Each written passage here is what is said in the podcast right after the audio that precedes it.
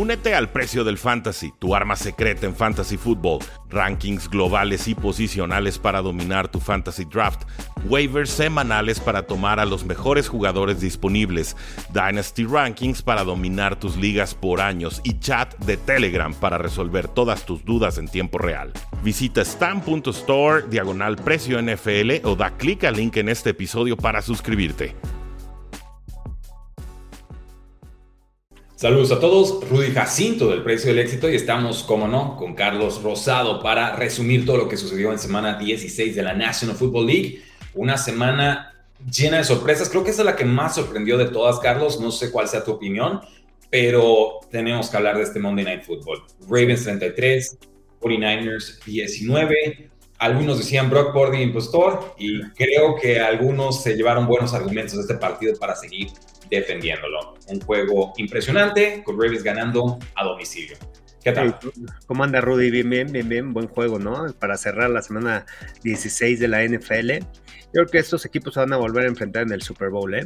Este, realmente fue muy atractivo. El tema de los intercambios de balón, pues obviamente afectó el resultado para los 49ers y los Ravens se vieron sólidos, ¿no? Que han hecho en la temporada, buena defensa, una línea ofensiva que se ha mantenido sano. Me gustó el trabajo que hizo Ronnie Stanley, creo que es una pieza fundamental en esa línea ofensiva para poderle dar protección al coreback, pero bueno, aprovechando ¿no? la situación de campo, los pases interceptados que les dejaban en buena posición de campo y al final los Jaguars lograron concretar en esas zonas. Así que interesante, me ha gustado, me gusta lo que sigue haciendo Lamar Jackson en este equipo, realmente desbalancea a cualquier, a cualquier este, defensiva, más allá de que tenga una buena defensiva, de que jueguen fútbol americano complementario, de que les dejen en buena posición de campo, buen balón, creo que Lamar Jackson ha tomado buenas decisiones, evita muchas capturas, y el tema de las lesiones, ¿no? Yo creo que eso lo va, lo va a ayudar o ahorita se pone número uno como el candidato favorito para ganar el MVP, pero creo que los Ravens están eh, hechos para llegar a postemporada. La otra semana, otro duelazo ¿eh? contra Miami y vamos a ver quién queda como sembrado número uno en la americana. Sí, un, pedazo de partido. Empezó mejor San Francisco en sus primeras series ofensivas. Logran neutralizarse hasta cierto punto, pero recordemos, Ravens empieza con un 3 y fuera, ¿no? Y los nervios iniciales de van a poder imponerse, van a poder aparecer en un juego a domicilio tan complicado. Y esta, esta victoria de Ravens realmente nos obliga a reconsiderar qué tan fuertes son en ataque ahorita y en defensa. Esa defensa es la que me parece es más crucial todavía que el ataque del Baltimore para sacar este resultado con las ya mencionadas cuatro entregas de balón de Brock Purdy, una de Sam Darnold. Algunos fueron pasos bateados, no todos fueron errores de lectura, ni mucho menos. Realmente me pareció que llegaban los blitzes de Ravens muy, muy eh, oportunamente, digamos, en situaciones muy obvias de pase. realmente Baltimore prefería jugar con cuatro frontales, ¿no? En profundidad tranquilo con cada Hamilton patrullando y por ahí pues, Brock Purdy muy incómodo. Dijeron, ¿para qué tengo a todos los playmakers si me puedo ir directo contra el coreback, ¿no? Creo que ese es el plan. Sí, en la primera intercepción yo creo que ahí cambia mucho el partido, ¿no? Una serie ofensiva de San Francisco que los empezó a arrasar, arrastrar, lo que ha hecho durante toda la temporada y de repente no lograron sacar puntos, logran interceptar el balón. San Francisco es uno de los mejores equipos de este, las primeras series ofensivas. También eh, empezando el tercer cuarto con esa serie, sí, al final, porque eso te permite tener el control del partido y, y para eso está hecho San Francisco y ese es el esquema ofensivo del Cal Shanahan, ¿no? lanzar con jugadas de engaño, eh, irte arriba en el marcador y obligar al rival a venir de atrás pero cuando tienes que echarte para atrás constantemente el drop back del coreback, ahí no está hecho San Francisco. Por eso es muy importante que ellos tomen la ventaja de obligar al rival a venir de atrás, tener el control, muy importante esa primera serie ofensiva en donde puedan sacar puntos y cuando no lo hacen, ahí es cuando se empieza a complicar el equipo de los 49ers. Pero bueno, creo que son cosas que pueden aprender, es, es, es una buena elección también para ellos, para Brock Purdy, toda esa evaluación, porque es un equipo de, de playoff es lo que se va a enfrentar en postemporada, esa velocidad, ese tipo de defensivas, equipos que vienen encendidos y este y hay mucho aprendizaje para los 49ers. La línea ofensiva sabemos que, que también se puede dar a Cal Shanahan cuenta de que no hay profundidad en esta línea ofensiva. Cuando se lastimó Trent Williams, de repente empezaron los caos, las presiones sobre el coreback. Entonces, varios aspectos en donde se tienen que enfocar, en donde se tienen que fortalecer, ¿A quién van a traer extra para tener al sexto, séptimo y octavo liniero ofensivo que pueda fortalecer o por lo menos tener un, un, tackle extra con mayores capacidades que Jalen Moore? Y bueno, al final es, un juego de temporada, San Francisco ya está calificado, pero todavía no, no este, cierra, ¿no? O sea, no lo, este... El sembrado sigue, sigue sembrado uno todavía no está, ¿no? Va contra Washington y después contra Rams, que yo creo que contra Washington puede dar ahí, eh, eh, ganando el partido, me parece que queda como uno, ¿no? Sembrado uno.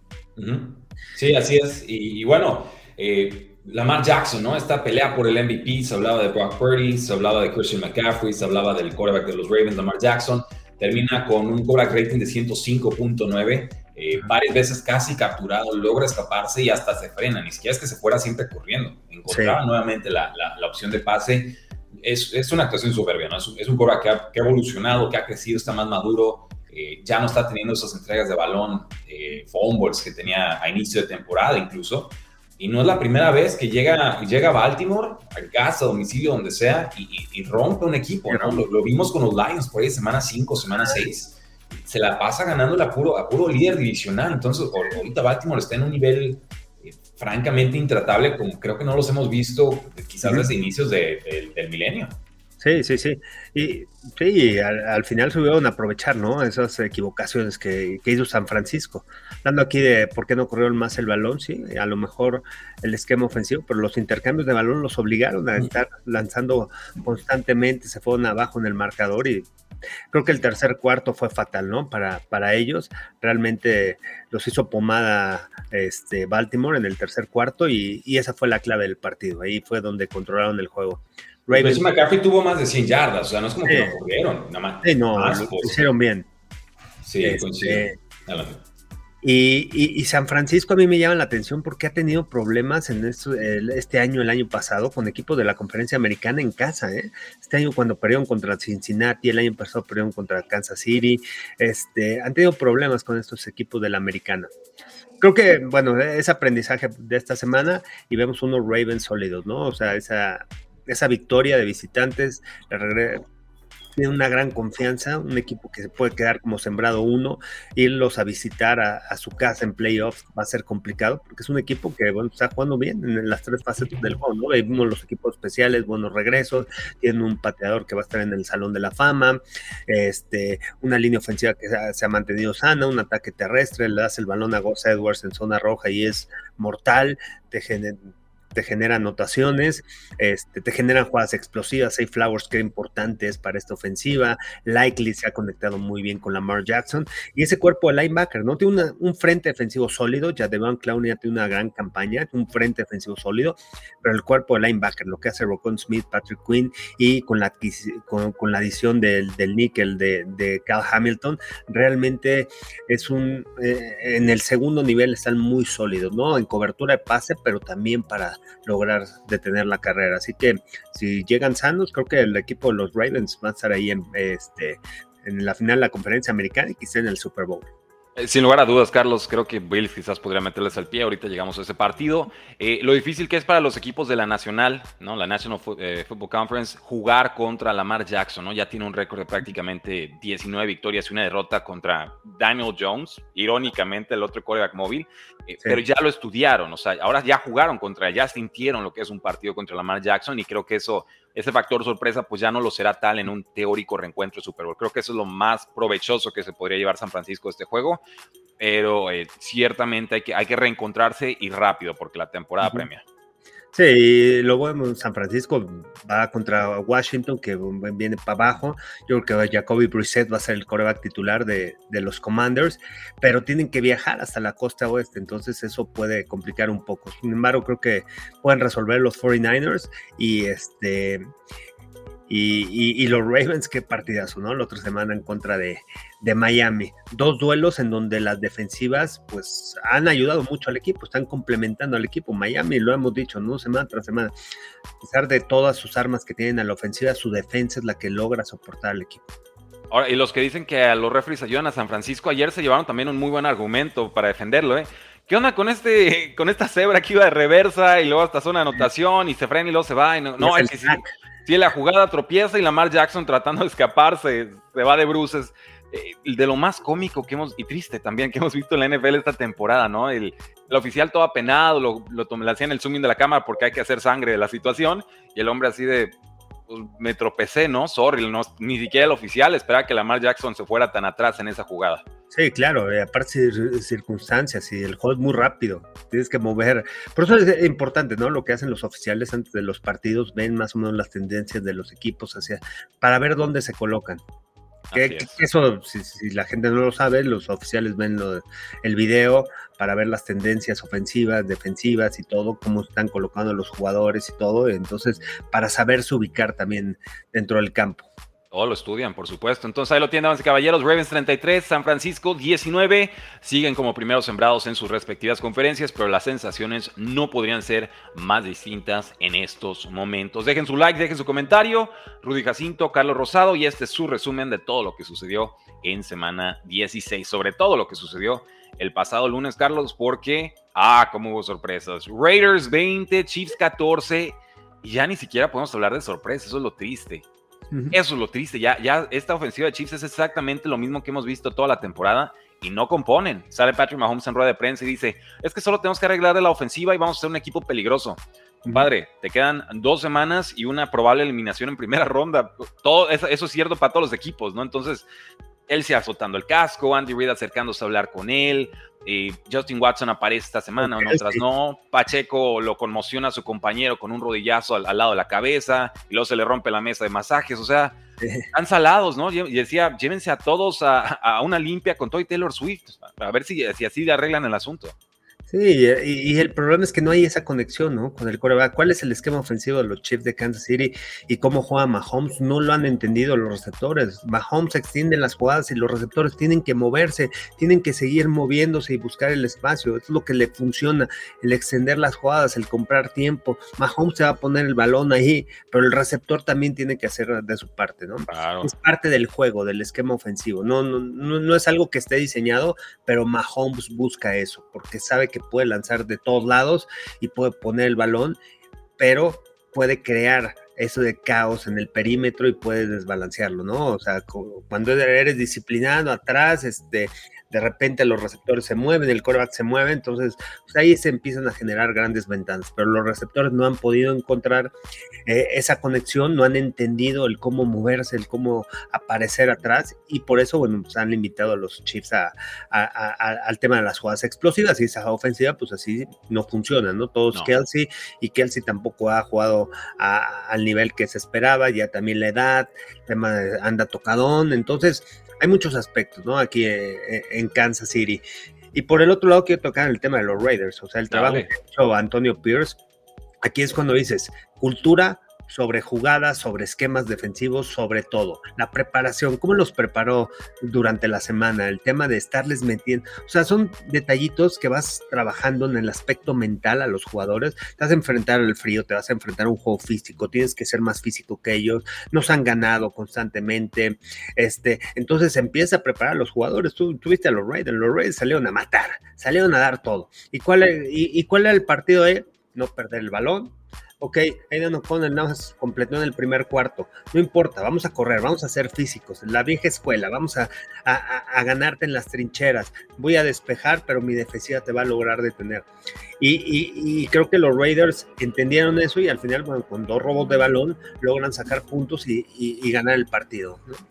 Este, Creo que el tema físico es muy importante, el tema mental, cómo los preparó Antonio Pierce para este partido y, respaldados por una gran defensiva. Michael Kunz ha tenido una gran campaña, este chavo ha crecido, le han dado la oportunidad, yo no sé cómo no estaba más tiempo en el terreno de juego. Yo sí sé, es, la mancuerna, ¿no? De este de, Max Crosby del otro lado y eso pues, te, evita. doble equipo a Max Crosby, Michael Kunz uno contra uno. Doble equipo a Michael Kunz, a Max Crosby no lo puedes cubrir uno contra uno. No, no, para nada. Ahora, Y, y ver la energía, ver el muchas veces los equipos son el reflejo del head coach. O sea, McDaniels, o sea, sí es una gran mente ofensiva y todo, pero no para ser head coach. No, no conecta. No inyecta eso a los jugadores. Y Antonio Pierce es lo que le inyecta, esa pasión, ese amor, esa identidad. Ah, incluso en la, en la entrevista, ¿no? Se le salieron las lágrimas llorando por esa pasión que tiene, por ese gran triunfo. Realmente lo siente, ¿no? Que, Totalmente. Que, no todos los entrenadores sienten eso, ¿no? No, no, y acaba el partido y está saludando a todos sus, jugadores, hey, felicidades, lo logramos, tal, luego lo entrevistan y está llorando, o sea, a este hombre le importa y los jugadores sienten que le importa, ¿no? Y te dan ganas de competir por alguien así. Con Josh McDaniels, si te lastimabas, creo que ni siquiera se acercaba a ver qué te pasó, ¿no? Él seguía como si nada. Y, y los jugadores también, por supuesto, sienten eso. Y entonces la famosa frase de te tienden la cama.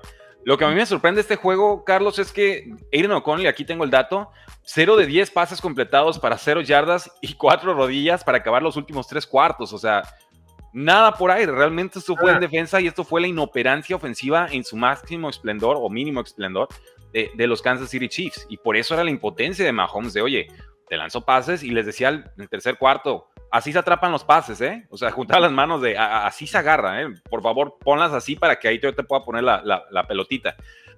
Eh, increíble, o sea, los Raiders aquí hicieron lodo. Y no debe sorprender porque ya en algún momento de la temporada también estuvo Raiders arriba 14 a 0 contra estos mismos Kansas City Chiefs. Entonces, Kansas viene a la baja.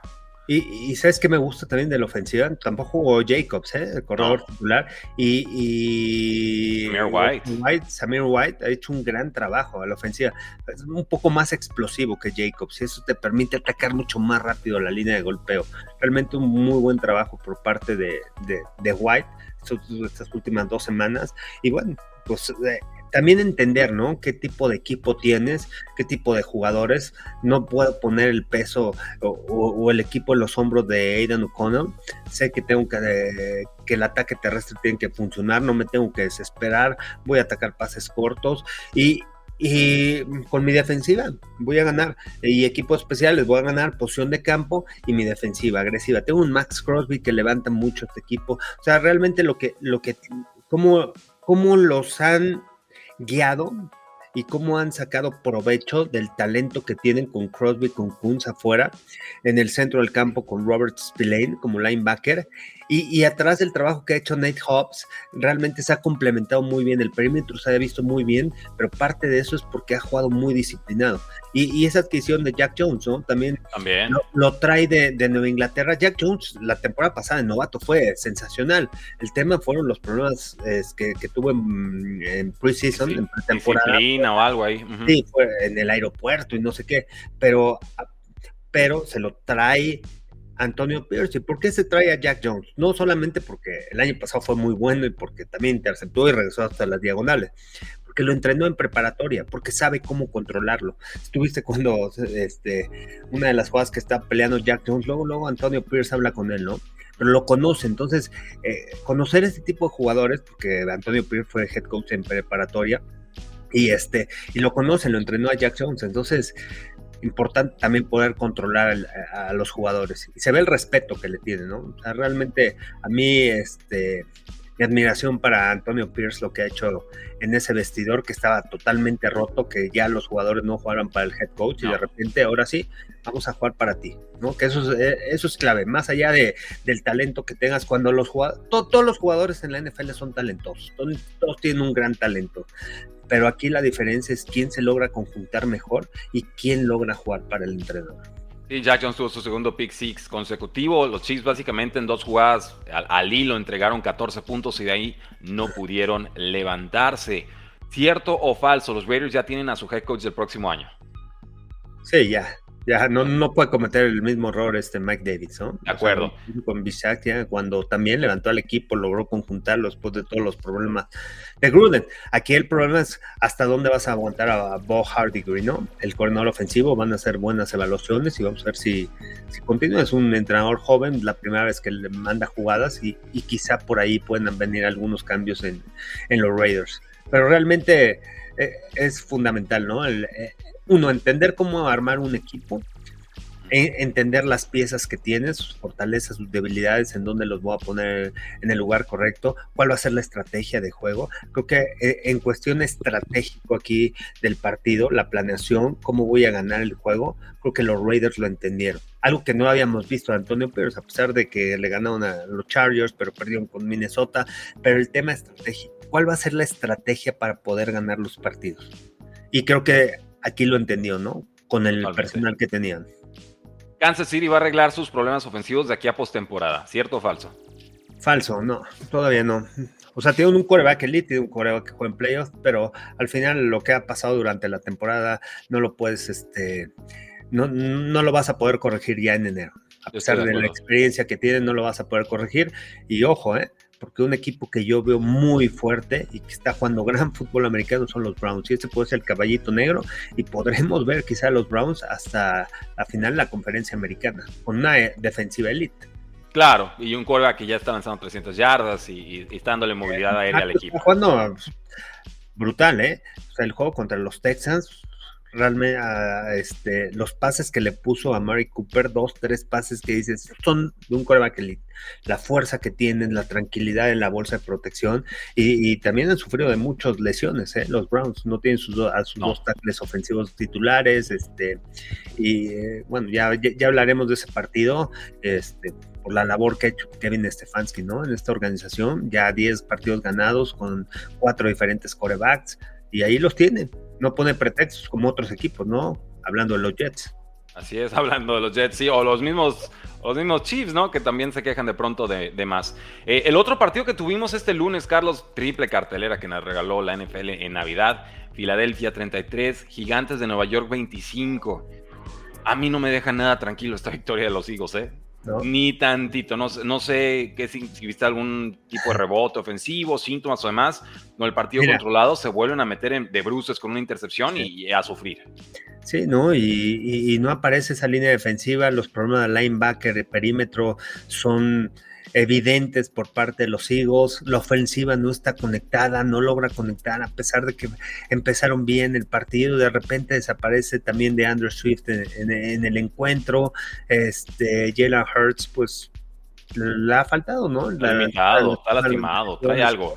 Trae algo.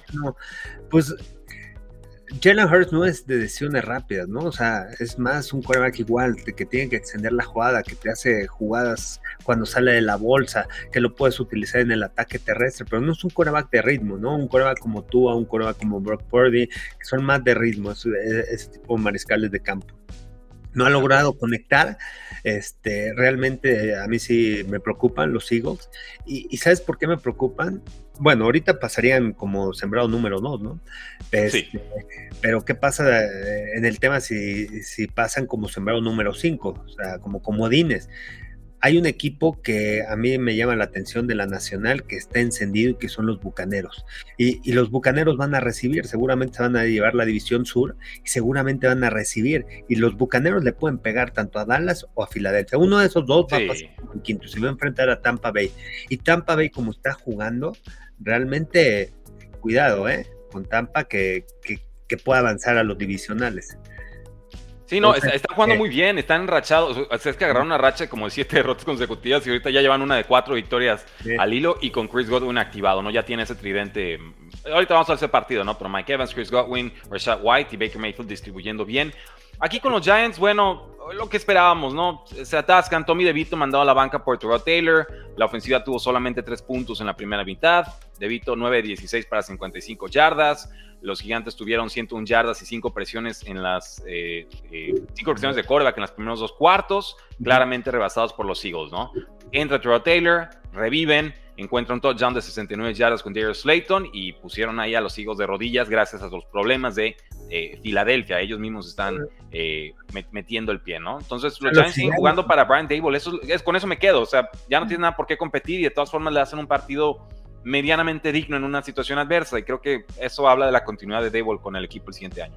Y, el pick six, ¿no? La defensiva otra vez es la, fortaleza, ¿no? El pick six cambió mucho el partido, ¿no? Porque parecía paliza y de repente, bueno, el pick six levantó a los Giants. Este, y bueno, la realidad de Tommy DeVito, ¿no? O sea, un coreback que, que realmente, pues sí, no pierde el balón, pero no lo pierde porque, porque no lo suelta. no suelta el balón y realmente le falta mucho, ¿no? De, que madurar en la NFL. Este, pero me sorprende que, que, Filadelfia sigue aceptando muchas jugadas explosivas, ¿eh? muchos pases largos. Y eso los puede lastimar en, playoffs. Este, ya es vieja la secundaria, Carlos. Ya están muy viejos, les ganan por velocidad. Bueno, James Bradbury, tienes a, bueno, tienes a Sidney Brown, tienes a Ringo, o sea, también lesiones, Darius Slade está afuera, mm, safety, tienes a Blankenship, también no tienes a, un buen perímetro. Y, bueno, la semana pasada cuando cambiaron a Patricia, que es el play caller a la defensa, este, pues te das cuenta de que los Eagles tienen graves problemas, ¿no? O sea, de todo lo que vienen arrastrando a lo largo de la temporada. Es una de las peores defensivas de tenido tercer down. En tercer down eh, son terribles, en zona roja también, o sea, en varios departamentos a la defensa se han convertido en una defensa que es lo peor y que pueden ser eh, expuestas en, en, este, en enero. Y hay equipos que vienen ascendiendo y hay equipos que te pueden atacar vertical. Te digo, Tampa es uno de ellos, los Rams es otro de los equipos que está cerrando con todo. Yo sí me cuidaría con los Rams, con un Sean McVay que respeto mucho y con un Matthew Stafford que está jugando a un muy buen nivel. Se han mantenido sanos y este equipo joven ha hecho un gran trabajo con Raheem Morris como coordinador defensivo, ha conjuntado muy bien a la defensa, entonces los Rams van para arriba, ¿eh? tanto Rams como Bucaneros, cuidado en playoffs. Rudy Jacinto, Carlos Rosado, estamos hablando de todo el resumen de la semana 16. Deja tu like y tu comentario y ya con eso nos ayudas a que esta transmisión llegue a más personas. Veo muchas preguntas de, oye, ¿qué opinas de mi equipo, de este y del otro? No se preocupen, vamos a hablar de absolutamente todos y vamos juego a juego. Así que paciencia y ahí vamos mostrando también sus comentarios en pantalla, porque Carlos, hubo doble perdedor en Sunday Night Football y sabes exactamente por qué lo digo. Patriotas 26, Broncos 23 el foro es tuyo. Yo, francamente, y lo digo así tal cual, como aficionado a los Patriotas, quedé asqueado. Yo quedé asqueado de este resultado que no ayuda a nadie. Que no ayuda a nadie. Voy a decirlo así. Quizás ayuda a los jugadores de Patriots, algunos de ellos a que sobrevivan al corte de la siguiente temporada. Pero es que sacrificaron Korak franquicia posiblemente por ir a ganarla a estos broncos a domicilio y pasar de 3 a 4 victorias. Hay, hay victorias pinches y luego está esto. No, aquí hay evaluación, ¿no? O sea, también los jugadores van a... Ellos hay que jugar, ellos tienen que jugar. Tú dices, sí, tanking para la otra semana, sí, ¿a quién le beneficia? Al equipo, pero a ti como jugador, ¿no? Como cuando eres jugador profesional tienes que sacar, tienes que tener video porque no sé si va a pasar la temporada que entra, si te vas a quedar con el equipo o algún otro equipo te puede tomar, ¿no? O sea, Nueva Inglaterra pues ha luchado y, los ha mantenido ahí. Bill Belichick, digan lo que digan de Belichick, los ha mantenido ahí, ahí han estado peleando. El jueves en la noche ganaron en horario estelar, vuelven a ganar en horario estelar en contra de los Broncos. Denver no esperaba esta derrota, pero sí esperaba un juego parejo. ¿Por qué? Porque así son los juegos de los Broncos, toda la temporada han sido así. Y otra vez Sean Payton con su estrategia, esa es su estrategia toda la temporada. Ah, Llegar a no importa lo que mandes primero, segundo, tercer, cuarto. En el cuarto, cuarto voy a emparejarme y te puedo ganar el partido. Al final, bueno, no pudieron ahí conectar al final, pero tuvieron la oportunidad de llevarse el triunfo. Entonces, yo, tengo problemas con Sean Payton en este juego. ¿eh? Le regaló tiempos fuera a los Patriotas de Nueva Inglaterra. Jamás pensó que Bailey Zappi le pudiera avanzar medio campo en un par de jugadas. Sí, le compró. tiempo a Bill Belichick de, de pensar, de planear. defensa, sí, eh, sí eh, pero conociendo a los Patriotas de Belichick y como estaba el partido, estaban jugando para tiempo extra. Sean Payton le regala la oportunidad de ganarlo en tiempo regular y creo que ahí sí, por más que le esté gritando Russell Wilson, esta, esta derrota para mí es 100% de, de Payton. Yo quiero saber, bueno, ¿y quién le va a estar gritando en el sideline con la cámara encima, no? Eh, porque me queda claro, Russell Wilson no, probablemente no va a ser el core titular de este equipo el próximo año, Sean Payton no lo va a aguantar. Pero entonces cuando comete este tipo de errores que estratégicos, a mi parecer, igual estoy mal, ¿a quién me le vamos a apuntar la culpa, no? Sí. Ya queda en Payton. Ajá que ver, ¿no? Y, sí, Russell Wilson, uh, Sean Payton entiende, ¿no? Ha, levantado a Russell Wilson de comparación de la temporada pasada, de cuando se salió a Seattle. Creo que esta es su mejor temporada en los últimos años, pero porque ha sabido cómo este, utilizar, ¿no? Sean Payton a, Russell Wilson y esconderlo, ¿cómo esconderlo? Lo, lo, escondes, cómo lo protege, ¿no? Con este, con el tema terrestre, con, con diferentes cosas, ¿no? Este, pero le ha sacado provecho, ¿sí? Yo tampoco creo que regrese el otro año. Este, no sé, los Broncos, ¿y, qué te parece? Los Broncos todavía están ahí en la pelea, ¿eh? O sea, con la derrota. sí, hubo mucho de la AFC que perdió, entonces siguen vivos. Pero, también, y los Raiders también. También. Los Raiders y los Buffalo Bills que de milagro ganaron. Ahorita vamos a este partido. Sí, vamos, como que no se definió mucho en la AFC esta semana y parecía que podía ya ir tumbando a algunos candidatos a, comodín. Tropiezan casi todos, entonces pues todos siguen ahí parejitos en la, en la pelea. Vamos entonces con este siguiente partido, Carlos, y es justamente los, los, Lions. Vamos entonces con los Lions. Quería pasarme a los Buffalo Bills, pero vamos con Lions 30, Vikings 24. Eh, no quiero decir se los dije, pero se los dije. Nick Mullins no es mejor que Joshua Dobbs. Si sentaron a Joshua Dobbs por lanzar cuatro intercepciones en un juego, eh, ¿qué hacemos con este partido, no? Y con todo eso estuvieron ahí. Ahí estuvieron. Pues, es la, labor que ha hecho también Brian Flores en esta defensa. Kevin O'Connor, otro de los buenos entrenadores, pero bueno, se vieron limitados, ¿no? Con la lesión de Kirk Cousins. Este, y sí, no puedes, eh, con tantos intercambios de balón no puedes perder, ¿no? Los Lions jugaron pues bien, ganaron y este de visitantes y, amarraron, ¿no? Este eh, están como líderes en, la, en el norte, ¿no? Ya están calificados a postemporada. Gran duelo que tendrán este fin de semana en contra de los Cowboys, que van de visitantes. Entonces, aquí hay que Aquí podremos evaluar más a los Lions, de qué están hechos, hasta dónde podrán llegar a postemporada, porque tienen todo. Para mí también tienen un roster, o sea, realmente mucho talento, muy fuerte, una gran línea ofensiva, una línea ofensiva que ha crecido las últimas semanas. Este, aunque tienen jugadores jóvenes eh, por parte de la defensiva, que es quizás su debilidad, pero tienen ataque terrestre, tienen grandes receptores, tienen un coreback que ya, ya estuvo en el Super Bowl, este, y tiene un coach que los ha motivado, que también los jugadores han comprado la cultura de los Lions, y es un equipo que puede, estar, puede ser peligroso, pero vamos a ver de qué están hechos. O sea, este juego es de postemporada, el sábado, el sábado que se enfrentan a los Cowboys. No, imagínate donde pierda Cowboys ese. No, la prensa en Texas va a estar echando lumbre. Oye, y, este, y Vikings, pues fuera de postemporada. Ahorita están este, los Rams y Seahawks, ¿no? Adentro. Sí, eh, revivieron, revivieron los que parecía que se estaban cayendo y los Vikings que parecía que iban a aguantar el ritmo con cambios de corebacks, son su cuarto coreback esta temporada. Finalmente no. Yo, yo creo que si ya no confías en Joshua Dobbs y Nick Mullins te volvió a dar una actuación de este tipo, y estamos avisados, o sea, la intercepción que lanzó la semana pasada, cayéndose al lineo que tenía enfrente, fue, fue ¿no? Eh, Jaren Hall, digo, lo probaron en teoría antes que a Joshua Dobbs, quizás porque no tenía eh, Dobbs todavía mucho conocimiento del libreto de jugadas, pero ya se animaron a ponerlo a titular un partido. Y aparte, probado. Y aparte qué difícil, ¿no? Para este, para, para Vikings, porque sí dependes mucho de tu coreback, porque es un equipo que su ataque terrestre no, no, no ha funcionado.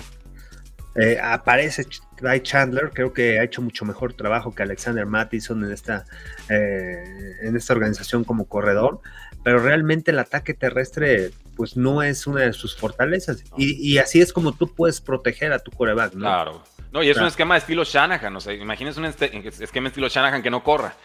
Sí. Se, cae todo a pedazos, ¿no? O sea, coreback sálvame y pues si ya estás en tu coreback 4, tristemente tarde o temprano iba a pasar algo así. Eh, sí, estoy, estoy completamente contigo, Carlos. Pero bueno, Lions ya es oficialmente líder divisional del NFC North. No había sucedido esto. Combinado con los Cleveland Browns también pasamos postemporada como desde hace 70 años. Entonces, vivimos tiempos históricos, Carlos. Falcons 29, Colts 10. Y hablando de tiempos históricos, Falcons se vio competente.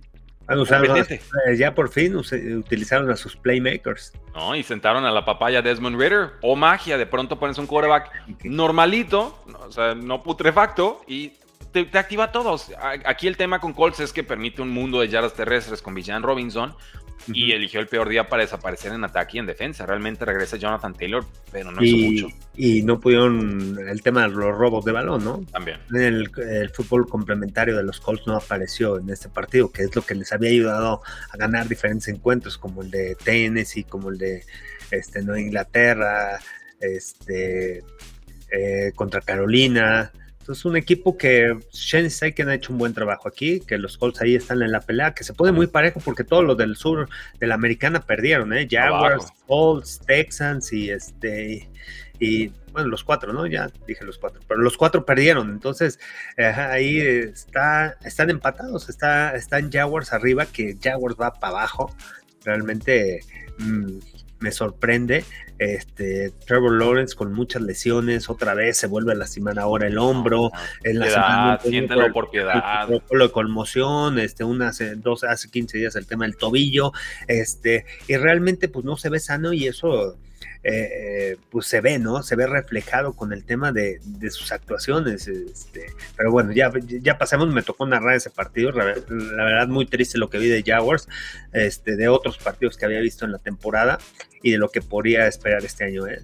Eh, no sé quién vaya a pasar, quién se va a llevar el sur de la americana. Yo estoy en que Colts, eh, pero se enfrenta, ¿no? ¿O quién se enfrenta? todavía, según yo, todavía tienen un duelo pendiente. Sí, te lo se enfrentan Colts Texans. Creo. Sí, va a ser, va a ser para, sí, para cerrar temporada regular, va a ser el domingo 7 de enero y ahí se define. Híjole, yo quisiera, por lo que he visto en temporada, que fuera Texans, pero creo que el que llega un poquito más sano, curiosamente, son propiamente los Colts. Sí. O sea, y no hay mucho más que decir de este partido, pero haces bien en, contextualizarlo con todo lo que sucedió en la, en la división. Seahawks 20, Titanes 17. Casi se quedan eliminados los Seahawks. Qué buen susto les puso Titans. Derrick Henry volvió a correr como, como partido retro de antaño y aparte volvió a lanzar, ¿no? Pasa sí, el mejor coreback de la historia. Realmente era una visita complicada para los Seahawks. Después del gran triunfo que tuvieron el lunes por la noche en contra de Filadelfia, ese regreso de Drew Locke, regresó Gino Smith a, como coreback titular, pero era una visita difícil, ¿no? Se enfrentan a un buen entrenador en jefe que prepara bien los partidos y, los Titans que han ido mejorando las últimas semanas. No quiero decir que es un, un equipo de playoffs limitado, pero de acuerdo como enfrentó la temporada, creo que ha mejorado el equipo de, los Titanes. Ha tenido juegos parejos y este y no era una visita realmente fácil. Entonces, yo lo que me quedo aquí es una victoria como visitante de los Seahawks que pues, le da aire, que los mete a postemporada el día de hoy y, y, que en cualquier momento ahí también los Seahawks pueden levantar. Es un equipo que creo que se va a ir en primera ronda, ¿eh? no creo que llegue tan lejos. Este, por, uno, porque Geno Smith no está jugando al nivel del año pasado. El tema terrestre todavía no, no, no, no termina de convencer, que es una de las grandes fortalezas. Kenneth Walker tiene que ser mucho más productivo. Más decisivo, baila mucho, rebota mucho. Y limitado, ¿no? Seattle. Pero bueno, todo puede pasar en playoffs. Este, seguramente los, no sé, igual los podemos ver ¿eh? en postemporada los hijos. Hoy están, hoy están calificados. Y, y, este, el domingo también me toca transmitir ese partido. Se enfrentan a los Steelers, dos equipos que quieren pasar a playoffs, ¿no? Que quieren esa oportunidad, o sea, que es ganar o ganar. Es un juego de playoffs el que se va a vivir el, el domingo, juegan en casa de Seattle y es una gran oportunidad para que continúe ganando, ganando los Seahawks porque el, el, último partido es contra Arizona, entonces ganando sus dos partidos que tienen la oportunidad de controlar su destino, Seattle puede pasar a playoffs. Vamos a ver, Gino Smith la semana pasada, bueno, le sirvió otra vez para adaptarse después de que estuvo un par de semanas fuera y ahora otra vez, ¿no? A regresar y vamos a ver a los Seahawks hasta dónde llegan. Aquí acuñamos una frase durante el partido de los Steelers contra Bengals, ahorita lo comentamos, y era, no saben qué hacer contra Mason Rudolph. Frases que jamás creímos decir en la historia del NFL y que sin embargo terminó siendo muy muy cierta. Ya si ves que están sufriendo los Seahawks, no saben qué hacer contra Mason Rudolph y a ver si, si por ahí algún incrédulo procesa la dimensión de, aquella frase. Jets 30, Washington 28. Jets hizo lo que quiso por aire, por tierra, más por tierra realmente con Breeze Hall, que tuvo un partido soberbio. Eh, Sam Howell ya está roto después de tantas capturas. El equipo lo terminó de romper. Se había visto desde la, semana pasada. Entra Jacoby Brissett. Le da remontada al partido, ¿no? Se va, pone 28-27 de forma muy dramática. Y ya al final un gol de campo medianamente salva a los Jets. Pero yo creo que aquí Jacoby Brissett está también ganando un buen contrato con un equipo que sí crea en él, porque Washington, por más que ven que Sam Howell necesita banca, descansar, resetearse, no le dan descanso. Y, y, otra vez, ¿no? Lo volvieron a dejar en la banca después de también contra los Rams, vino de atrás, empezó a conectar ahí con sus receptores. Este, las horas contadas aquí nada más para Ron Rivera. No, sí, ya, soy ese, ese tronido. Y, y, Johnson dijo que iba a mantener a Roberts alive. Oh. Ah, Platiquemos de eso, Carlos. Qué, qué bonito, ¿no? Oye, los Jets son la peor ofensiva en la liga. O sea, la peor ofensiva. Pero traen una excusa, traen la excusa. Ah, es que se me lastimó en Rodgers. Entonces... iba ganando la peor ofensiva en la liga en terceras oportunidades, en yardas. Es ah. terrible lo que hacen con Trevor Siemens, su tercer coreback. Se siguen lamentando después de los primeros minutos de la semana uno que perdieron Aaron Rodgers. No se vale. Siguen hablando de eso. O sea, es un equipo que vive en el pasado y no tiene mucho pasado. Eso es lo triste. No tiene mucho pasado. Y, con Will Johnson no hay futuro. La, ofensiva no. hay identidad. O sea, Nathaniel Hackett, pues yo no, no, va a regresar o lo va a cuidar Aaron Rodgers para que regrese el año que entra. Realmente no, no, veo aquí, ¿no? no hay forma, no, no hay forma, no hay forma. Y no se vale, Carlos, la verdad no se vale para los aficionados. Van a intentarlo con Aaron Rodgers, pero si es con este grupo, ya, ya estamos avisados. Realmente hay un techo muy marcado con este coaching staff, por más que nos quieran decir. El año es un mulligan y que no cuenta porque Aaron Rodgers se lastimó no va a volver mejor que hace dos años Aaron Rodgers. Entonces, el coaching staff tendrá que hacer un extra y dado lo que vimos este año, cuidado, ¿eh? no, pinta nada bien. Woody Johnson, mal dueño, por cierto, está avisado. Packers 33, Panthers 30. Sufrió Packers de lo lindo. ¿eh? Esta, esta defensiva de los Packers meta cualquiera al partido, otro que sobra. Ya, hablamos de despidos, ¿no? Joe Barry. madre mía, madre mía. ¿Qué, ¿Qué, es esto, Carlos? Y la evaluación para la Flor, ¿no? También. Este eh, también creo que va a aguantar. creo que va a aguantar. Va a aguantar la Flor, sí. No creo que sea la solución y no creo que lo lleve un juego al Super Bowl. Este, pero bueno, lo primero es limpiar la defensa, ¿no? Terrible, ¿no? ¿Cuántos puntos han permitido las últimas semanas? Un equipo que, que tiene talento, que se había visto mucho mejor, que había crecido. Yo, yo, yo pensé que era de los equipos que, eh, que lo veríamos en, el wildcard, pero realmente desaprovecharon, ¿no? Los últimos partidos, esas derrotas, y, y ha sido por el tema defensivo. Los, y tiene un equipo joven, sí, es un equipo joven, pero es un equipo que tiene talento, ¿no? Pero al final, bueno, a mí sí me sorprendió, ¿no?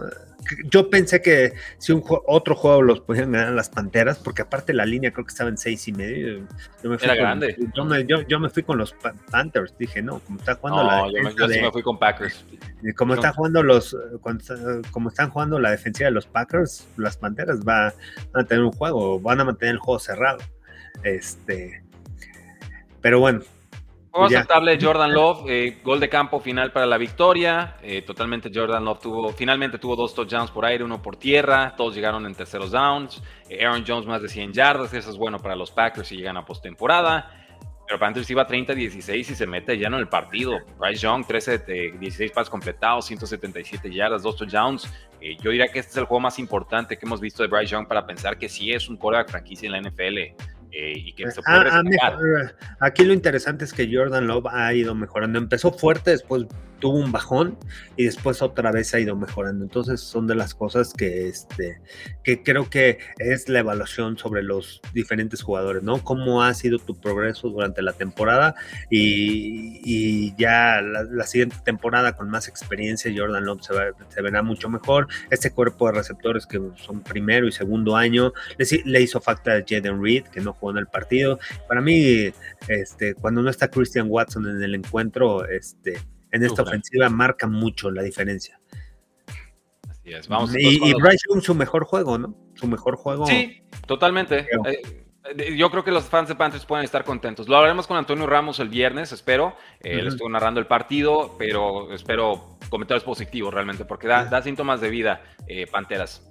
Escasos, pero, pero finalmente tienen un pulso. Finalmente tienen un pulso las Panteras. Browns 36, Texans 22. Ahora sí, ¿Cómo vamos? La defensa de los Browns tiene dos intercepciones sobre Case Keenum. Joe Flacco y Amari Cooper se convirtieron en eh, Tom Brady y Rob Gronkowski o, Randy Moss, no sé. 368 yardas, 3 touchdowns, 2 intercepciones del coreback, 11 recepciones, 265 yardas, 2 touchdowns. Las yardas son un récord de franquicia. Primer jugador que ha tenido más de 200 yardas con tres equipos distintos.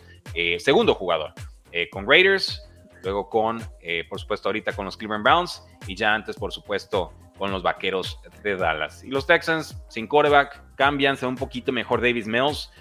La duda de quién era mejor para este partido, ¿no? Este, mira, aquí me gustó la estrategia de Stefanski, ¿no? Obligar a los Texas a venir atrás, tenías a Casey Keenum, no estaba CJ Stroud otra vez, semanas consecutivas sin jugar. Y la primera jugada fueron vertical, atacaron profundo, que es una de sus fortalezas, ¿no? Que es algo que le ha cambiado a esta ofensiva, ¿no? El poder tener un coreback que te pueda atacar con pases largos. Y, y encontró a Mari Cooper, se acercaron, pum, lograron anotar, se van arriba en el marcador. Este, empezaron a controlar el juego. Cuando tienes una defensiva que es de lo mejor que hay en la NFL, un tremendo, los frontales, los linebackers que se mueven por todos lados, un buen perímetro, este, creo que creo que obligas a, los equipos a venir de atrás, ¿no? Y, es lo que hacen los Browns, empiezan así fuerte, agresivo el encuentro, este, y bueno, eso en, cuestión de estrategia y en cuestión de ejecución, el tema de Joe Flaco se me hace muy interesante por el tema de la toma de decisiones. Este, realmente, pues es un coreback que, ya estuvo en Super Bowl, que ya fue MVP eh, en el Super Bowl, es un coreback que, que, tiene experiencia y realmente, pues Kevin Stefanski le está sacando provecho, ¿no? A esa experiencia que tiene, adaptando su esquema a las cualidades de Joe Flaco y apareciendo. Mari Cooper creo que es pieza clave, con David Onjoku también, y empieza a conectar con esos receptores. Realmente pases de, muy buen nivel, ¿eh? El mismo de Joe Flaco en este encuentro. Este, jugadas explosivas, fueron 6, 7 pases de arriba de más de 20 yardas y bueno, y el gran encuentro, ¿no? De Mary Cooper con las yardas, 200, más de 250 yardas que tuvo en el encuentro. Este, los Browns, semana corta, y, los Browns han tenido mil lesiones, ¿eh? O sea, no están, sus safeties no están. El Grand Delpit ya está fuera toda la temporada. Juan Thornhill no jugó, son eh, los dos safeties titulares. Este, eh, un Roger o Coronco también no jugó, que es, eh, que es el respaldo ahí de Miles Garrett. Pero tienen a Alex Wright, tienen a Miles Garrett y tienen también a Sadarius Smith. Tienen una línea defensiva con Dalvin Tomlinson, que para mí fue una gran adquisición. El tema de los linebackers tampoco está Anthony Walker, pero hay profundidad en el equipo, también mucha rotación en ese cuerpo. Y en la línea ofensiva, o sea, tres tackles, titulares, o sea, los dos titulares más el, novato eh, Jones también están fuera. Entonces, cuando con el segundo, tercer equipo, y a pesar de eso, le han dado tiempo al coreback. Entonces, es un equipo que eh, perdieron a Nick Chop temprano en la temporada. O sea, vean la cantidad de lesiones y 10 ganados en esta temporada, lo que ha tenido Stefanski con los Browns. Para mí, creo que puede ser considerado como coach del año. ¿eh? Para mí, McVeigh, eh, Kevin Stefanski, lo que han hecho en esta organización, yo sé que van a poner a Dan Campbell por, este, por llevarse la división. Este, Dimico Ryan también ha hecho un gran trabajo, pero creo que Stefanski está ahí. ¿eh? Para mí, yo lo pongo en uno para el coach del año. Creo que sí. Eh, Texans para mí era el otro que está muy fuerte en esa pelea. Se nos vino, se nos cayeron con la lesión de C. Stroud y otras tantas. Y el tema de C. Stroud, sí, sí, la lesión les afecta mucho, o sea, realmente cambia mucho la ofensiva, pero también la lesión de Tank Dell, ¿eh? No tiene alguien que pueda ir vertical, que te pueda estirar el campo y, este, pues a ver si logra levantar ahorita, y si puede jugar, ¿no? Sí, Stroud, ojalá que ya pueda regresar para esta semana, porque les hace falta. Los Texans quieren pasar a playoffs. Así es. Vamos con los Bucaneros 30, Jaguars 12. Ya dijiste mucho de los Jacksonville Jaguars, Carlos. Ya también adelantamos algo de los Tampa Bay Buccaneers, pero este fue un desastre para, realmente para Jaguars, entregas de balón, no convertían en cuartas oportunidades, de los turnovers generó 21 puntos bucaneros, les corrieron a placer, fallaron goles de campo, o sea, eh, una, una, pachanga la que tenían. Y Bucaneros ha ido creciendo, o sea, regresó Devin White como linebacker titular, esa mancuerna con la Monte David, la defensa ha jugado muy bien, ¿no? Las últimas semanas entran enrachados, creo que son cuatro juegos ganados consecutivos, Baker Mayfield, este, bien, o sea, ha tenido buenas actuaciones, eh, entrando en ritmo. Es un coreback de ritmo, ¿no? Encontrando cómo poder atacar. Me gusta lo que ha hecho Dave Canales con él, con esta ofensiva. Ha aparecido Rashad White también como corredor, es un arma en la ofensiva porque le puede dar el balón también por la vía aérea. Este Mike Evans, pues sigue constante, ¿no? Coreback elite, eh, con otra gran temporada, otra temporada arriba de mil yardas. Este y, te digo, eh, cuidado con estos bucaneros que vienen eh, jugando buen fútbol americano, que vienen jugando muy buena defensiva, este, y eso complementa mucho, ¿no? El, ataque ofensivo. un cruce con Cowboys y que cobren venganza por Tom Brady, ¿no? Por la forma en que lo retiraron, sería increíble con Baker Mayfield. Y, aquí es un reflejo de lo importante que es que tu quarterback sea líder, ¿no? En el equipo, que logre enganchar con los jugadores. Y es lo que ha hecho Baker Mayfield. Engancha con el vestidor, le creen, ha ejecutado también, no ha perdido el balón, ha comportado bien, pero el tema del liderazgo es muy importante dentro del vestidor y que lo tenga tu, tu quarterback. Tiene que tener esa ascendencia ese respeto a los compañeros y luego producir en los momentos importantes. Baker Mayfield, bien que mal, llega, creo, inmaduro a la NFL, pero ha enfrentado mucha adversidad y creo que eso lo ha canalizado para convertirse en una mejor persona y en un mejor líder. Eso es lo que estoy viendo yo reflejado en los bucaneros de Tampa Bay. Eh, donde tengo un poco más de dudas es aquí, Carlos. Bears 27, Cardinals 16. ¿Cierto o falso? Justin Fields, quarterback titular de Bears 2024. Me hacen esa pregunta en todos lados y ya no sé qué responderles. Ya no, sé, ya no, sé. Yo estoy en que ahorita venden a Fields y se quedan con quarterback, pero no por Fields, sino porque la tentación del quarterback no va a tener. van a tener el primer pick, ¿no? En el draft. Y van a tener los dos de los primeros cinco, ¿no? Dos de los primeros van a estar en el, en el 2, en el 1 y en el 5, en el 1, por ahí, ¿no? Depende de cómo eh, cierran. Si llegan con 8 victorias, podrían, pon tú que va a ser un pick top 7, top 8. El, el, suyo y el de Panteras el 1. Por eso van a tener dos picks en, dentro de los 10. Sí. No sé. Tentador, ¿no? Es muy tentador. Armas alrededor de Justin Fields y su contrato, o lo vendes novato y entonces te refuerzas durísimo con dinero en todas las demás posiciones. Pues yo lo vendería. Pero al final también es, ajá, yo también lo vendería, aunque viene la pregunta, ¿quién ¿con quién te vas a quedar como coordinador ofensivo? Luke Etsy va a regresar con los Bears, ¿qué va a pasar con Matt Iberflus? Este, lo van a mantener, confían en él para la temporada que entra.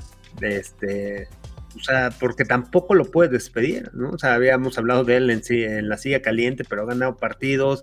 el equipo se ha visto que ha tenido un progreso con todo, o sea, no tienen coordinador defensivo, Matt Iberflus tomó a la defensiva, entonces la defensiva empieza a crecer. muchas cosas este, de los Bears que con estos resultados te ponen a pensar mucho, ¿no?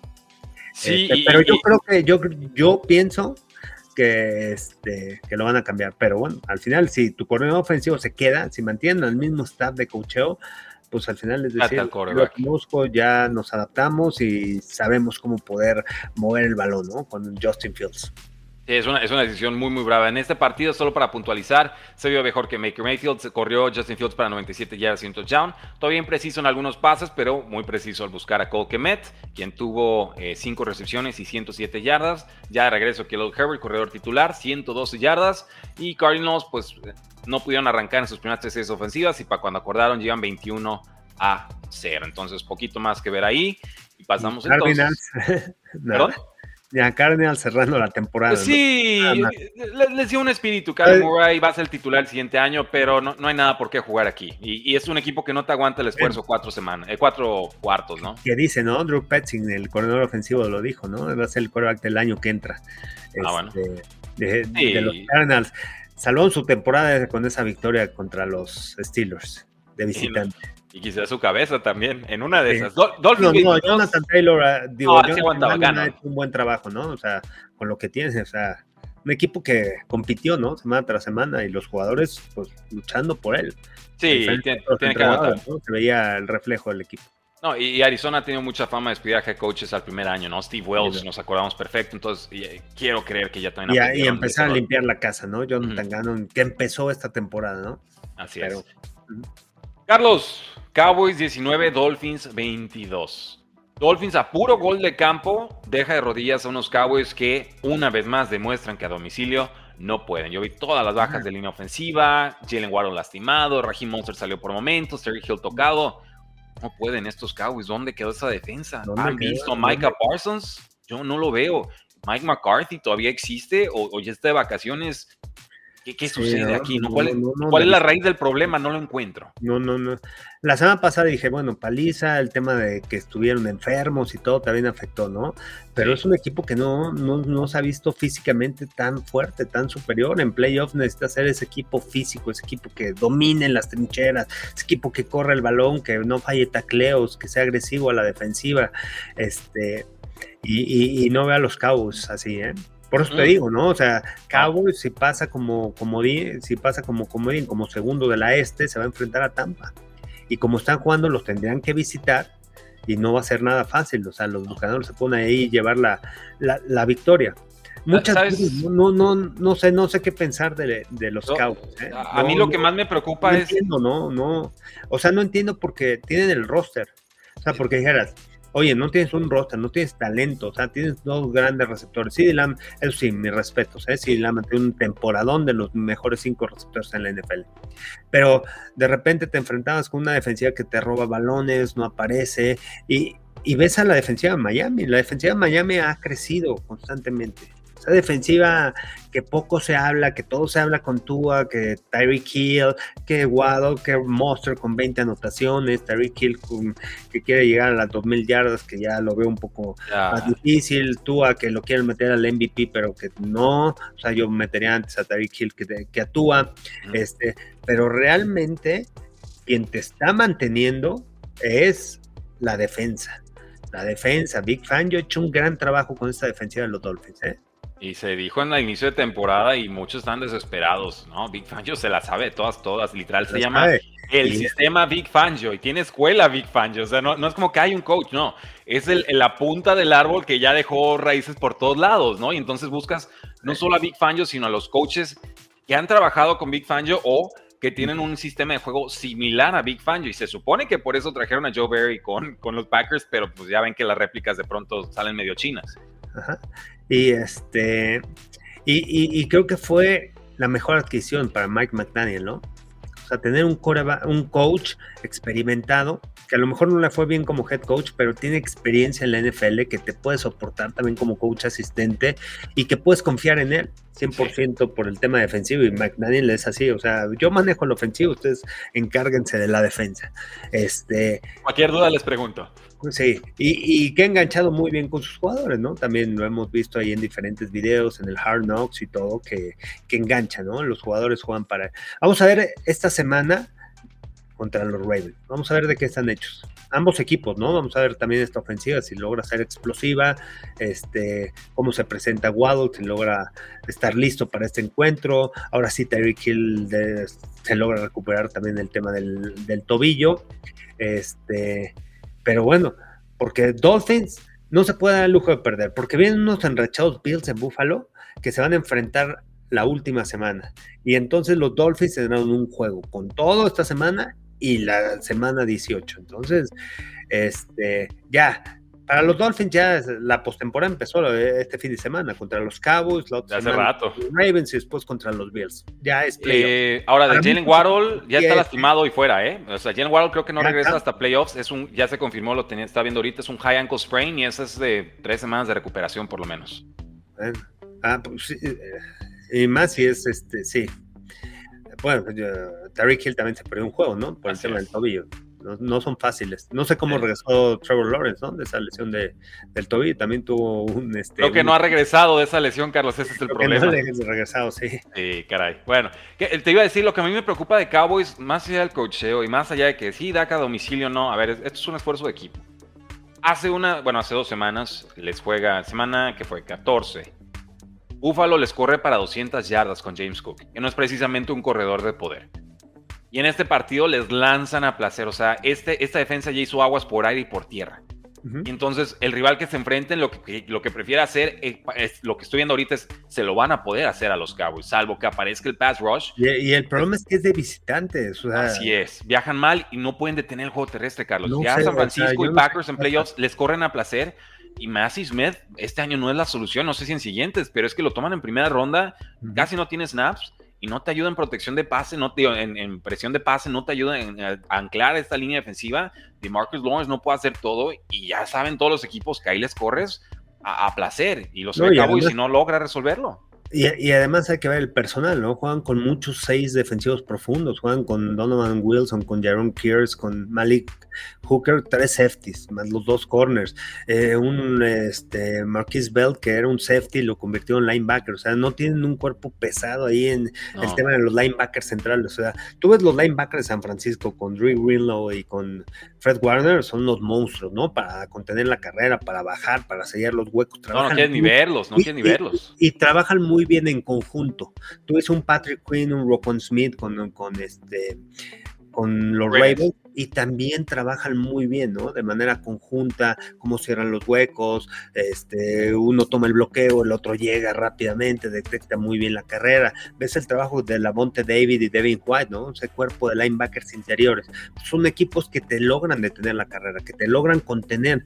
Es importante ese cuerpo de linebackers y, y, no los tienes. O sea, tienes un Damon Clark que es muy ligero, tienes un Marquis Bell que era safety y lo convirtió en la linebacker. Ha tenido buena campaña, pero también no tiene ese físico para poder contener la carrera. Entonces, ahí este, la lesión de Leighton Vanderich afectó mucho ¿no? a este equipo. Y a Micah Parsons pues, lo han utilizado afuera y lo, lo, empiezan a rotar, pero no es el linebacker central.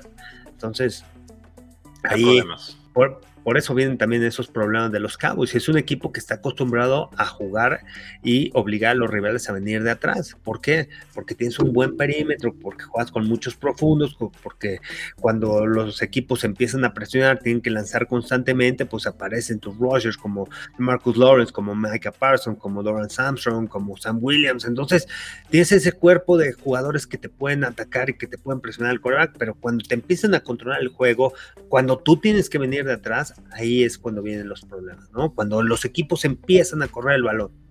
A domicilio, sobre todo cuando Dolphins es un equipo, o sea, físico, o sea, físico para correr el balón. Es un equipo bueno, es un equipo que tiene velocidad, con Ashane y con este Rahil Monster, son explosivos y, con todo el tipo de movimientos que hacen, ¿no? Eso confunde muchísimo a la defensiva y, y con eso tú proteges a tu línea ofensiva porque también tienen muchos problemas la línea ofensiva de, Miami, ¿eh? Y, no, no pudieron y, no pudieron hacer nada. Y la vamos a ver esta semana, o sea, como están jugando los Ravens con esta tremenda línea defensiva, con Clowney jugando un gran nivel, Mario Book, el, el tackle defensivo, o sea, tienen, tienen un equipo va a ser difícil, ¿no? Vamos a ver de qué, de qué están hechos esta ofensiva de los Dolphins en contra de los Ravens. Está durísima esa prueba. Si, si dan un partido de menos, yo tomo a Baltimore para ganar este juego por más de un touchdown si, hace, si queda por menos de un touchdown, ahorita como están de lastimados los, los Dolphins, me quito el sombrero, me paro y aplaudo. Y, creo que sería, después de lo que vimos con San Francisco, una, una odisea y una proeza absolutamente. Ya tenemos oportunidad de dar esas previas. Steelers 34, Bengals 11. Mason Rudolph en modo MVP. ¿Qué onda? Bueno, aquí lo que leo del partido ejecutó, ¿eh? ejecutó de manera correcta. Y, y todo lo que se ha hablado de George Pickens, aquí, aquí es importante tocar ese tema que no sé, no sé si lo han tocado en Estados Unidos, pero sí es cuando tú tienes un cáncer, porque es un cáncer George Pickens, es un gran jugador, es un atletazo, a mí me gusta mucho, ¿no? La, arriba de 1.90, flexible, corre buena ruta, hace rápido, tiene buenas manos y todo, ¿no? Pero cuando tú tienes un jugador así, y no lo involucras temprano en el partido, es un cáncer, se vuelve un cáncer porque te contagia. Denme el balón, denme el balón, denme el balón constantemente. No es un, no es un receptor que bloquee, no es un receptor que ya, ya lo hemos visto en, esos videos, ¿no? no es un Brandon No le basta con ganar, él quiere sus números. Él quiere, quiere que le den el balón. Entonces, lo tienes que involucrar temprano en el partido. Y les funcionó a los Steelers. Primera jugada, pum, viene el pase y vámonos, escapa. Y era un slam, un pasecito corto, pero lo empieza a involucrar temprano. Les funciona y de repente, pues, obviamente te creces. A mí me pasó algo similar con este con, en, en, LFA con Dinos, tenía un receptor igual. O sea, ganábamos partidos, no le lanzabas el balón y salía enojado vez pues ganamos y todo, ¿no? Pero pues él quería el balón, quería el balón en zona roja. Entonces, entiendo ese tipo de jugadores. Y, eso es lo que ha pasado con Pittsburgh. Entonces lo empieza a involucrar y pues tranquila la cosa, ¿no? Y al final Mason Rudolph pues logró generar jugadas explosivas. Pero pues también le jugaron press, ganó, tomó lo que le dieron. buenas decisiones también de. Pases largos uno a uno y gana, gana George Pickens el duelo, ¿no? Y me, da risa porque me está acordando antes del partido y lo dijimos aquí en vivo. Eh, Mason Rudolph en colegial era eso, puro pase bombazo. James Washington hizo que se viera bien Mason Rudolph. Eh, igualito en Oklahoma State. Y, aquí fue lo mismo, ¿eh? O sea, ahí va, en algún lado está George Pickens. Ah, ya la atrapó, perfecto. Buen partido de Rudolph, pero pues por algo lo tenía de coraje. Yo, yo vendo más que compro esta actuación. Veremos, pero bien por Steelers que mantiene viva su temporada. Este, dice, del Pigwin no va a estar hablando, no, del Pigwin no, no, no estoy hablando. Sí, no, ya empezaron a sacar los nombres. americano, un receptor americano para el que me dijo aquí, de, seguramente ahí vendiendo. No, no es un receptor americano. Ahí está, bueno. Sí, no, no, este, no. ¿Cómo se llama? Y no dijiste nombres, o sea, estás dando la experiencia anecdóticamente para que la gente vea cómo funciona esto de tener un personaje complicado, productivo. ¿no? O sea, de repente no manches, o sea, empiezas, dame el balón y, y empieza a crear conflicto también con el coreback, empieza a presionar al coreback, el coreback te empieza a buscar y no, estás, no estás, entonces al final el coreback se empieza a desconcentrar y no va con sus progresiones. Este, pero bueno, eh, los Steelers, ¿cómo les está pesando? Que es, eh, se llevan un buen triunfo contra rival divisional, tienen posibilidad de pasar a postemporada, pero pueden quedar fuera por esa derrota en casa contra Arizona. ¿eh? Oh, semana 2, semana 3. No sé hasta dónde se pueden lamentar, porque ahora tienen que viajar a Seattle, lograr ganar, y creo que se enfrentan a Cleveland, ¿no? El último. Entonces. No los voy a tomar a ganar ninguno de esos dos juegos, Carlos. No, la, no la, tienen fácil, ¿no? O sea, ¿cuánto afectó esas, ese, tipo de derrotas? Y, la derrota con Nueva Inglaterra, ¿no? También. Oh, esa, les va a doler más. Esa les va a doler más. Se pierden en casa, pierden otra contra Nueva Inglaterra, también fue en casa, ¿no? No sé. Pero bueno. Sí, estaban en casa. Era el primer juego con Mr. Whiskey porque Tomlin en su iluminaria mente seguía convencido de que era la mejor opción para ganar el partido. Ya vemos que no. Eh, pero bueno, Tomlin y ofensiva ahorita este año están un poco peleados. Y este, y bueno. Y ya, buena victoria de los Steelers, pero no sé cuánto le, le pese. No, no, compramos, no compramos. No compramos, no compramos a los Steelers en playoffs, o lo compras o no, lo compras. No, no, no. ¿Creen que pase o no? yo, estoy, en grupos de Steelers, Carlos, a mí, eh, porque tienen dos caras los Steelers, y, todos tenemos varias caras, pero bueno. Los Steelers tienen una cara pública de no, Steelers, bandera, todo, pero ya en su grupito, ah, cómo le atacan y cómo le tiran a, Tomlin y a los jugadores y más. Entonces, a mí cuando me dicen, no, es que tú no crees en Steelers y esto y el otro, casi, casi les puedo sacar las conversaciones de WhatsApp. Les tengo tomadísimo el pulso a ese grupo en particular de Steelers que les mando un saludo. Eh, entonces, a mí no me la van a venir a contar, ¿no? Ellos también tienen muchas dudas sobre su equipo, saben y entienden las limitaciones, saben de fútbol americano, eh, y así como el jugador ve lo que sucede, el, aficionado, creo que de Steelers también, es conocedor, lleva rato en esto. Eh, y entienden que pues, es una fórmula muy justita con la que están avanzando. Si alcanza para playoffs, formidable y lo van a celebrar y disfrutar. Pero en principio, 100 veces juegas así y 99 no, no pasas a postemporada, creo. Veremos. Pueden pasar a playoffs, ¿eh? Así es. Y, harían un poquito de ruido, pero no, pero hasta ahí, no, no creo que sea, no creo que estén esperando mucho tampoco. Bills 24, Chargers 22, Easton Stick casi le arruina la temporada a los Buffalo Bills. De rodillas los tuvo. Esa última jugada, Carlos, bien diseñada, pasecitos laterales, todo, y el pase de Easton Stick hasta el costado contrario. Ahí estaban los cuatro bloqueadores, ¿eh? Solo porque se nos desesperó, ya no recuerdo ni quién tenía el balón. Eh, hace un recorte hacia adentro porque cree que no va a alcanzar a penetrar entre dos defensivos. Yo creo que sí había una posibilidad de, que la librara. Y ya era campo abierto, y era touchdown y se acaba el partido. No se atrevió, recorta y ya era jugada inventada. Pero el diseño de la jugada, me quito el sombrero. No puedo creer que hayan trabajado esa jugada por un head coach interino que lleva una semana en el puesto. Bueno, en el Moore se mantuvo, ¿no? sí. ¿no? no es... Imagino que él fue el que la diseñó, pero increíble, increíble. Bueno, pues los Bills, después de un juego fuerte dominando a los Cowboys, no sé, también, también escuché, ¿no? Que estaban, eh, había muchos enfermos, ¿no? Y, se vio, James Cook realmente no se vio explosivo, no, se vio con esa explosividad que este, para atacar los huecos, para atacar este, por aire, como contra los Cowboys, o como lo habíamos visto en la temporada. Entonces yo creo que afectó un poco ese tema de este de, que estuvieran enfermos varios jugadores previo, previo a este partido. No, este, es un, importante triunfo para los Bills porque con todo y las pérdidas de balón, jugando mal fútbol americano, lograron llevarse el triunfo. Entonces, eso al final es un ganar. Eh, en los standings te pone ahí ya en playoffs y es un equipo que viene enrachado y es un equipo que está esperando que pierdan los Dolphins esta semana para jugarse, ellos ganar y jugarse todo para llevarse la división este, ¿no? Es un equipo que no me lo quiero eh, enfrentar en playoffs, ¿eh? No, jamás. Es un equipo que tiene un coreback elite y es un coreback este y es un equipo que, que, viene enrachado y enrachado en el mes de diciembre para enfrentarte en enero no es nada no es nada fácil.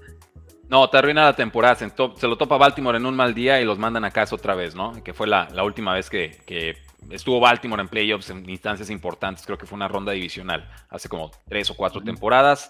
Eh, si regresa CJ Stroud, los Texans vuelven a competir. Claro que sí. Y pues ahorita vamos con algunas más preguntas del público, Carlos. Gracias a todos los que están conectados, casi 300 personas, pero no veo 300 likes. Dejen su like, dejen su comentario. Estamos aquí con Carlos Rosado de Fox Sports MX para resolver todas sus dudas. Ya hablamos de prácticamente todos los partidos, salvo el que fue el Saints contra Rams, que ¿qué tanto podemos decir ahí, no? Rams dominando, Saints sufriendo.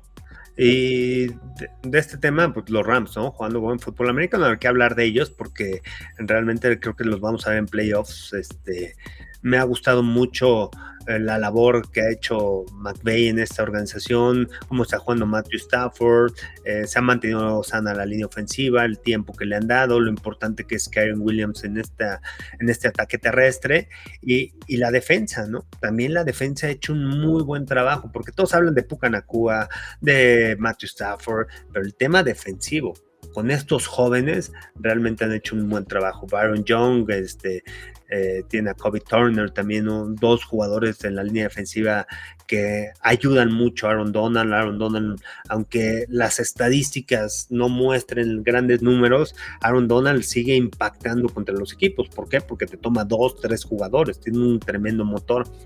Y el perímetro jugando bien, John Johnson ahí convirtiéndose en ese en ese safety, en ese capitán atrás en el perímetro, como lo fue antes, ¿no? Cuando estaba y después se fue a, Cleveland y después otra vez regresa y está agarrando ese ritmo, ¿no? En el, tema defensivo. Me, llama mucho la atención los Rams, ¿eh?